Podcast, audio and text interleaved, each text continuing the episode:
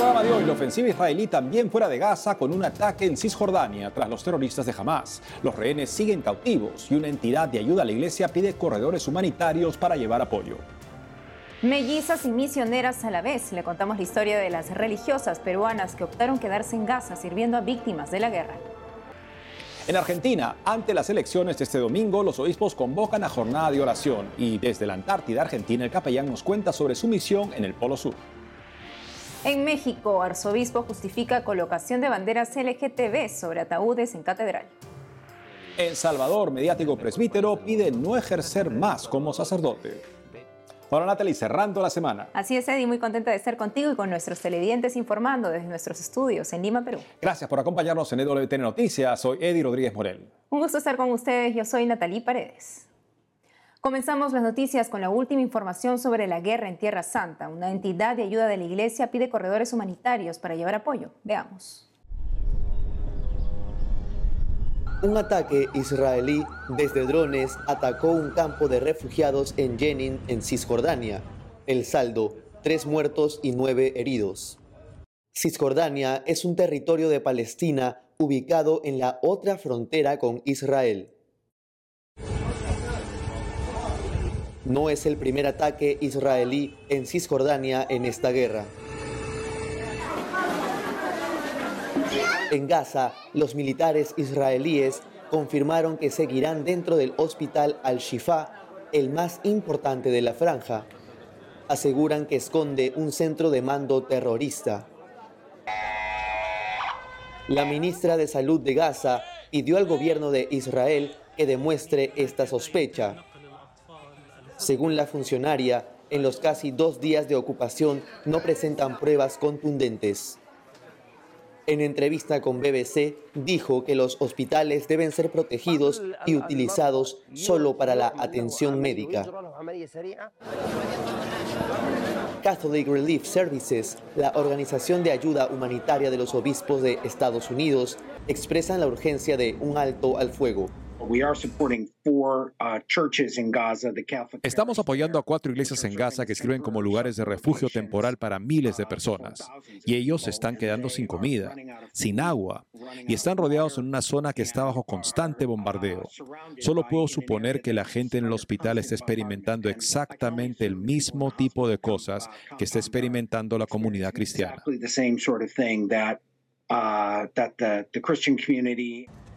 Hasta cuando se pudo, Catholic Relief Services pudo enviar alimentos y útiles básicos para más de 100.000 víctimas de la guerra. Al norte de Gaza, en la parroquia Sagrada Familia, la ayuda ya no llega. Gran parte de la población eh, se ha trasladado a otra, zona, pero siguen habiendo cientos de miles en la ciudad y por lo tanto hace falta de todo. Pero lo principal que hace falta es eh, que cesen los bombardeos, que haya al, menos treguas, treguas largas, eh, bueno, con el final de la guerra, la liberación de los, de los que están privados de libertad, eh, la cura de los enfermos. En la parroquia Sagrada Familia de Gaza, todas las mañanas los niños refugiados rezan a la Virgen María por el fin de la guerra en Tierra Santa. En México, un arzobispo justificó colocación de banderas LGTB sobre ataúdes en la catedral. Sobre esto y más informa nuestro corresponsal Diego López Colín. Me encuentro desde Casa Lago en el Estado de México, sede de la Conferencia del Episcopado Mexicano. Y es que precisamente en este lugar, los obispos de México se reunieron con el presidente del país, Andrés Manuel López Obrador, quienes dialogaron sobre temas de descomposición social, también sobre la paz y el tema de los migrantes. De acuerdo a la conferencia del episcopado mexicano, el mandatario fue informado sobre los temas tratados en la asamblea, destacando la preocupación de la Iglesia sobre el tema humanitario de los migrantes en todo el país.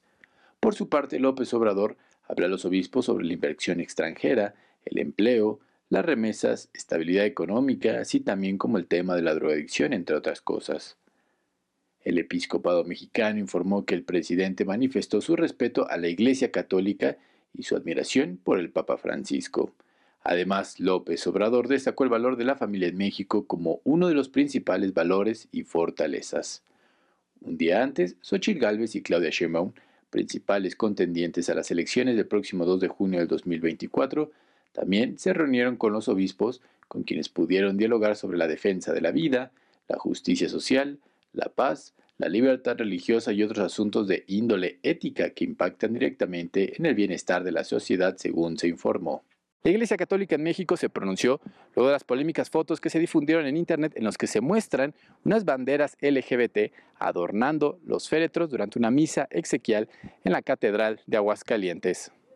El vicepresidente de la Conferencia del Episcopado Mexicano, Monseñor Gustavo Rodríguez Vega, aclaró el porqué durante el funeral de magistrada y activista no binario Ociel Baena y su pareja se han colocado la bandera LGBT sobre los ataúdes a pesar del escándalo que esto ha ocasionado entre los fieles.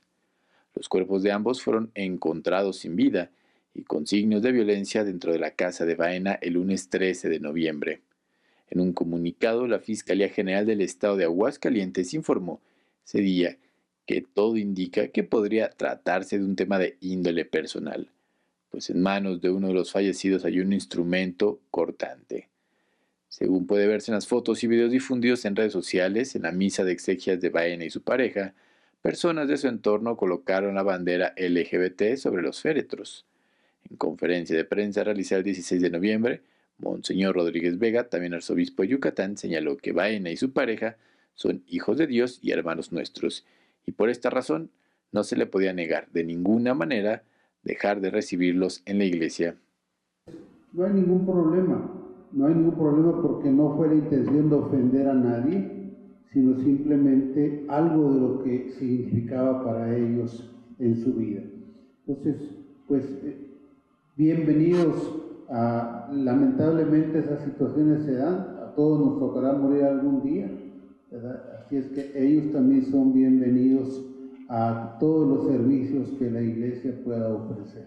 Reportó para EWTN Noticias Diego López. El expreso político nicaragüense, hoy presidente de la Fundación para la Libertad de Nicaragua, Félix Maradiaga, visitó el miércoles el Parlamento británico, a cuyos miembros solicitó apoyo para liberar a todos los presos políticos de Nicaragua, entre ellos el obispo de Matagalpa, Monseñor Rolando Álvarez. Maradiaga fue recibido por miembros de la bancada liberal de la Cámara de los Lores con quienes discutió la necesidad de sanciones más severas contra quienes cometen crímenes de lesa humanidad y actos de corrupción. Escuchemos del propio Félix Maradiaga las propuestas tratadas con el Parlamento británico frente al régimen del dictador Daniel Ortega. Me permiten darles un abrazo, no preciso ni decir. Uno de los varios temas abordados con los legisladores fue la creación de una oficina especial del gobierno británico, ese es un proyecto para la atención de presos políticos en todo el mundo. Esperamos que esa iniciativa eh, pueda progresar. También quiero agradecer a la Organización Liberal Internacional y al señor Bill Browder de la Fundación Magnitsky que nos está ayudando a abrir puertas para promover la implementación de las leyes Magnitsky en los diversos países en donde existe ese tipo de mecanismo de sanciones contra perpetradores de actos de corrupción y crímenes de lesa humanidad.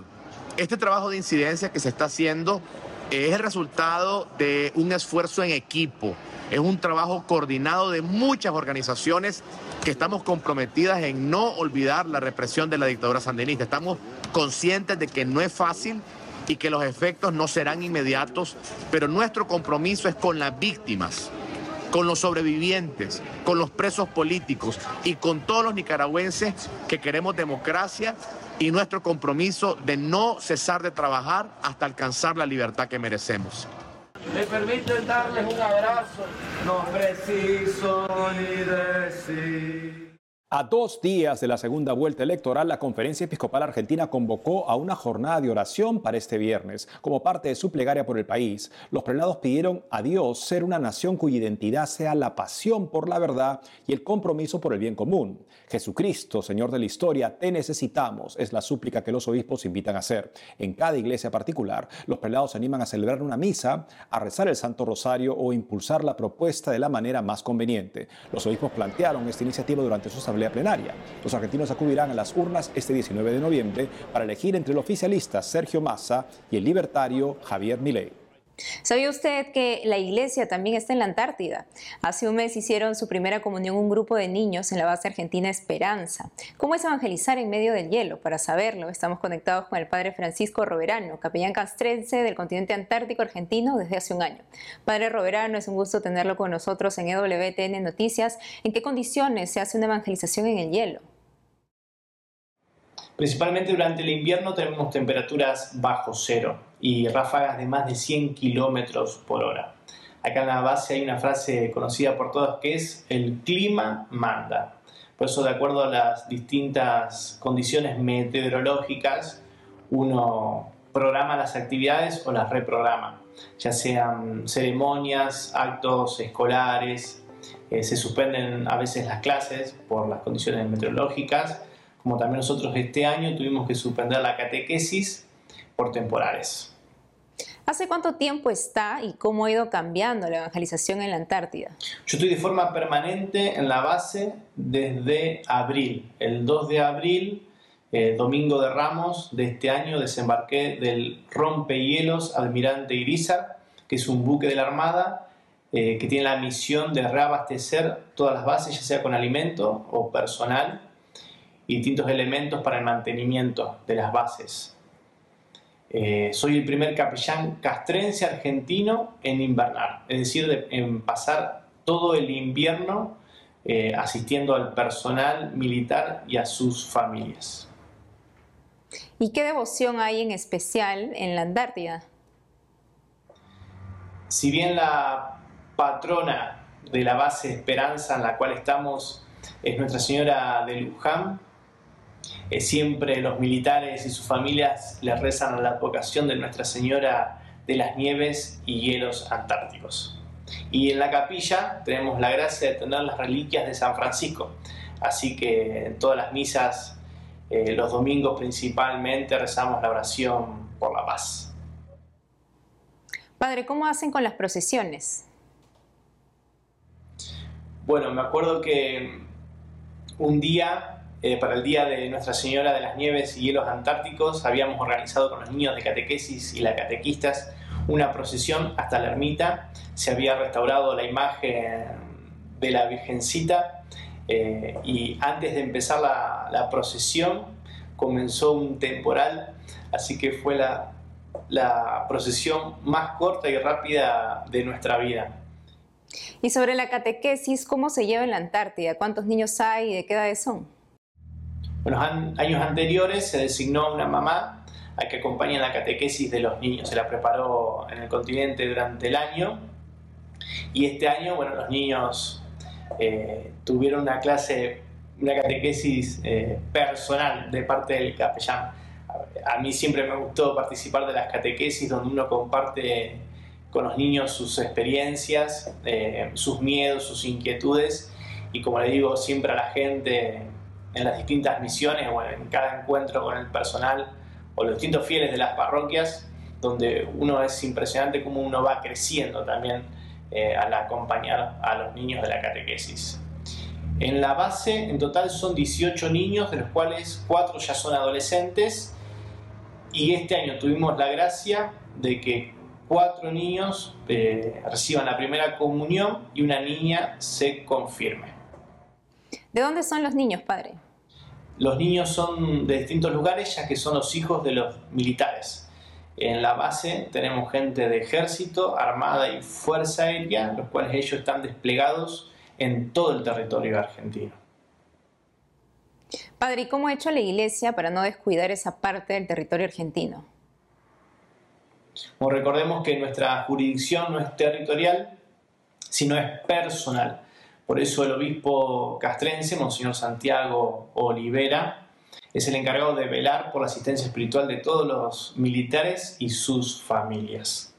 ¿Qué puede decir sobre el acceso que han dado los militares para que llegue la evangelización? Gracias a Dios, a mi entender, tanto los militares como el gobierno eh, comprenden la importancia de la asistencia espiritual de un sacerdote a los militares y sus familias. La misión que uno tiene ya sean los temas de traslados, donde uno se traslada a veces solo o con familia.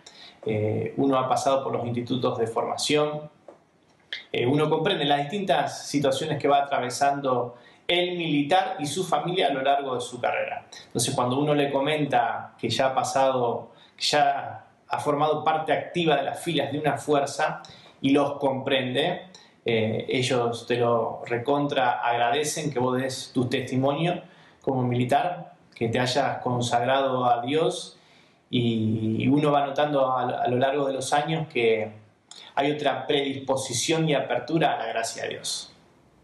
Padre Francisco Roverano, gracias por la entrevista rezamos por su evangelización. Gracias a ustedes por la invitación.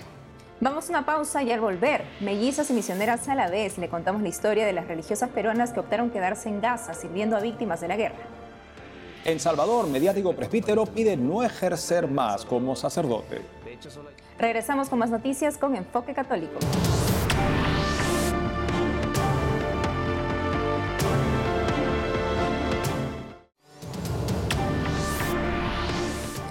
Vamos a Perú. Este jueves una niña de 6 años y su madre llegaron al país luego de salir de Gaza. La Cancillería del Perú se encargó de trasladar a Nesma Lastal y a su pequeña hija. En una entrevista con RPP, la madre contó que fue un milagro que pudieran salir con vida, pero no eran las únicas peruanas en Gaza. Hay dos monjas peruanas que optaron por quedarse en Gaza. Conozcamos historia y más noticias sobre Perú con nuestro corresponsal Nicolás García. Las religiosas peruanas y mellizas María del Pilar y María del Perpetuo Socorro Yerena Vargas nacieron en la región de Arequipa, en la sierra del país. Hace 15 años llegaron a Gaza. En los últimos cinco asisten a los fieles de la parroquia Sagrada Familia, la única católica en Gaza. La hermana María del Perpetuo Socorro también es enfermera. Las religiosas de la congregación Servidoras del Señor y de la Virgen de Matará estaban consideradas en la lista de peruanos a ser evacuados de Gaza en el avión que el gobierno envió. Las hermanas decidieron no dejar a los cerca de 720 refugiados. La parroquia Sagrada Familia está al norte de Gaza. Las hermanas tampoco se han mudado al sur de la franja, como exigen los militares israelíes. Junto a otros religiosos del Verbo encarnado y refugiados, prefieren quedarse ahí, cerca a Dios en la Eucaristía. Así comentaron en una entrevista a la BBC. Cuando una bomba destruyó la parroquia ortodoxa vecina, las hermanas María del Pilar y María del Perpetuo Socorro acogieron a las víctimas. Algunos de esos niños asistían a las distintas actividades de nuestra parroquia. Eran familias conocidas, y muy cercanas a nosotros. Aquí en la parroquia Sagrada Familia recibimos algunos de los heridos leves para ser atendidos y más tarde muchos de los que se refugiaban en la iglesia ortodoxa vinieron a refugiarse aquí. Cuando el Santo Padre llama por teléfono, las hermanas Yerena son las traductoras para llevar a la comunidad las palabras del Papa. Nosotros, es decir, todos los religiosos y laicos, rezamos sin cesar por la paz hasta el cierre de esta nota, las monjas peruanas y refugiados de la parroquia de la Sagrada Familia están bien, aunque no fuera de peligro. Dios las llamó, se puede decir, del seno de, de su madre, para que compartan no solamente la vida y el llamado general a la santidad, sino también el llamado particular a la vida religiosa y particularísimo de estar en esta misión.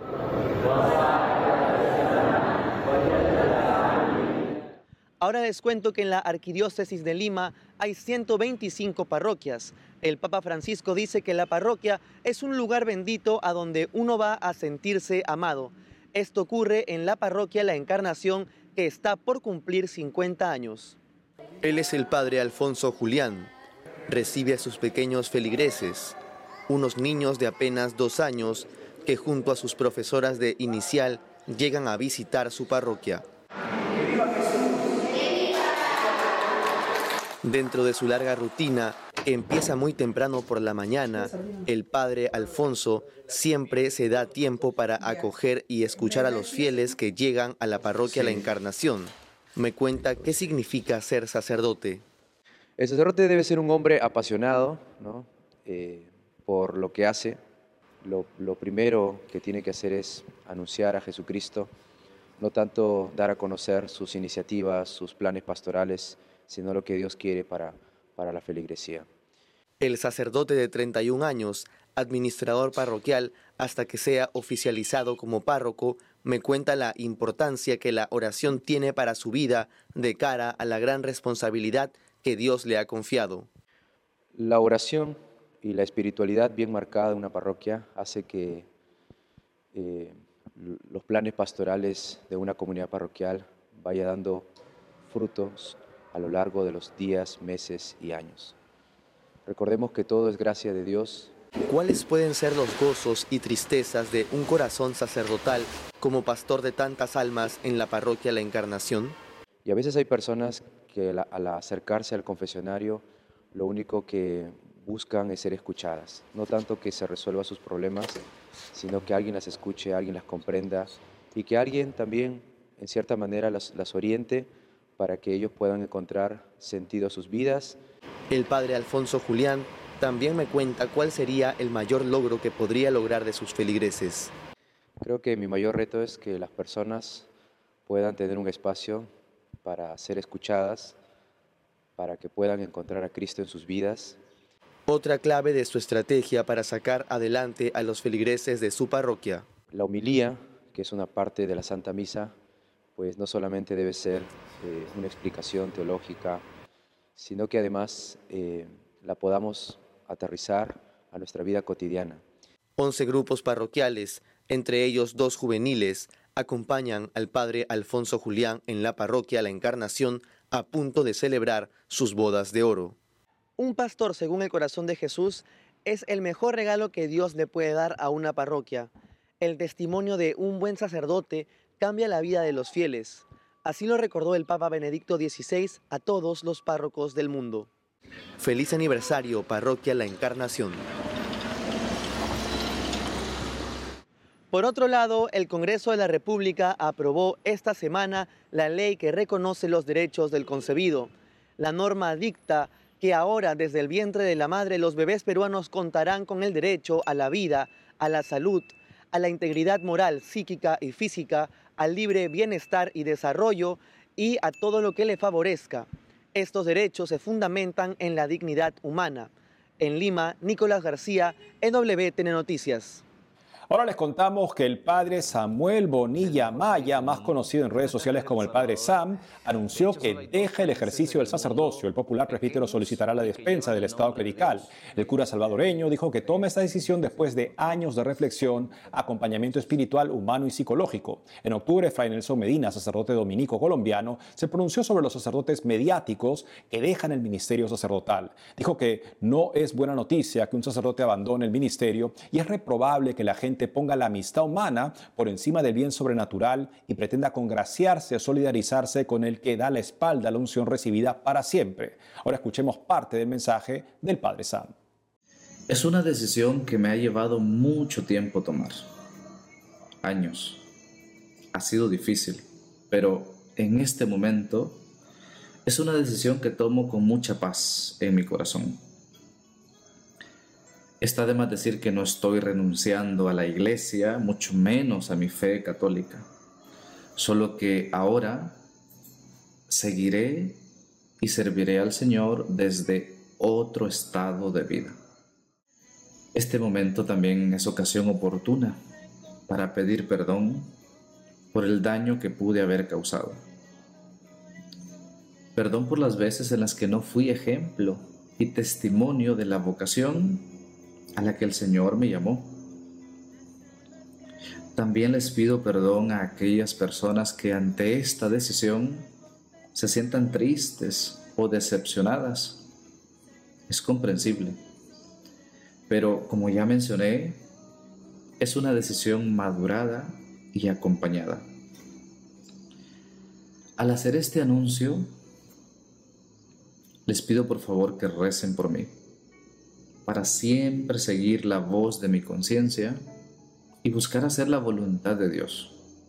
Hoy 17 de noviembre la iglesia celebra a Santa Isabel de Hungría, madre de tres hijos, quien desde su condición de reina ayudó mucho a los necesitados. Desde Perú, Leslie Echevarría, profesa perpetua de la Tercera Orden Franciscana y consagrada a Santa Isabel de Hungría, nos cuenta más sobre esta santa.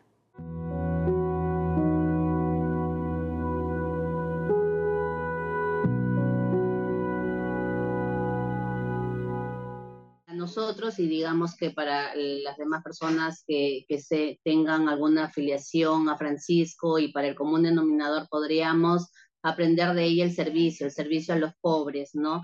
Ella despojarse de, del título, despojarse de las riquezas como reina que fue y dar su vida al servicio del cuidado de los más necesitados, de los pobres, de, de los enfermos, de atenderlos diariamente, ¿no?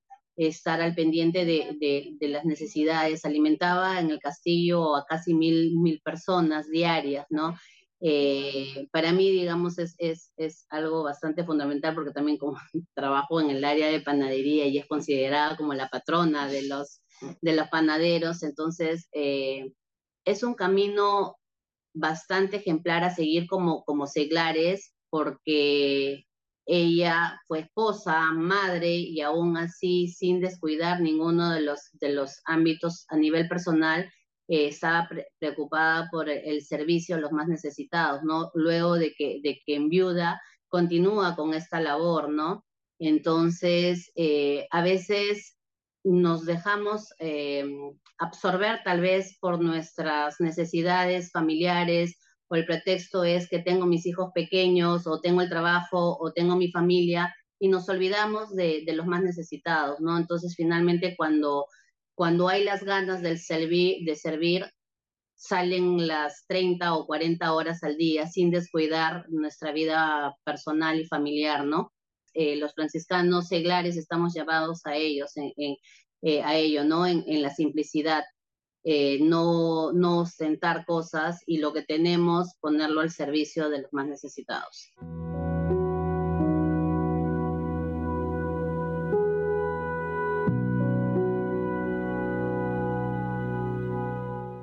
Y eso es todo por hoy, amigos. Gracias por haber estado con nosotros. No olviden seguirnos en nuestras redes sociales y en wtnnoticias.com. Hasta el lunes.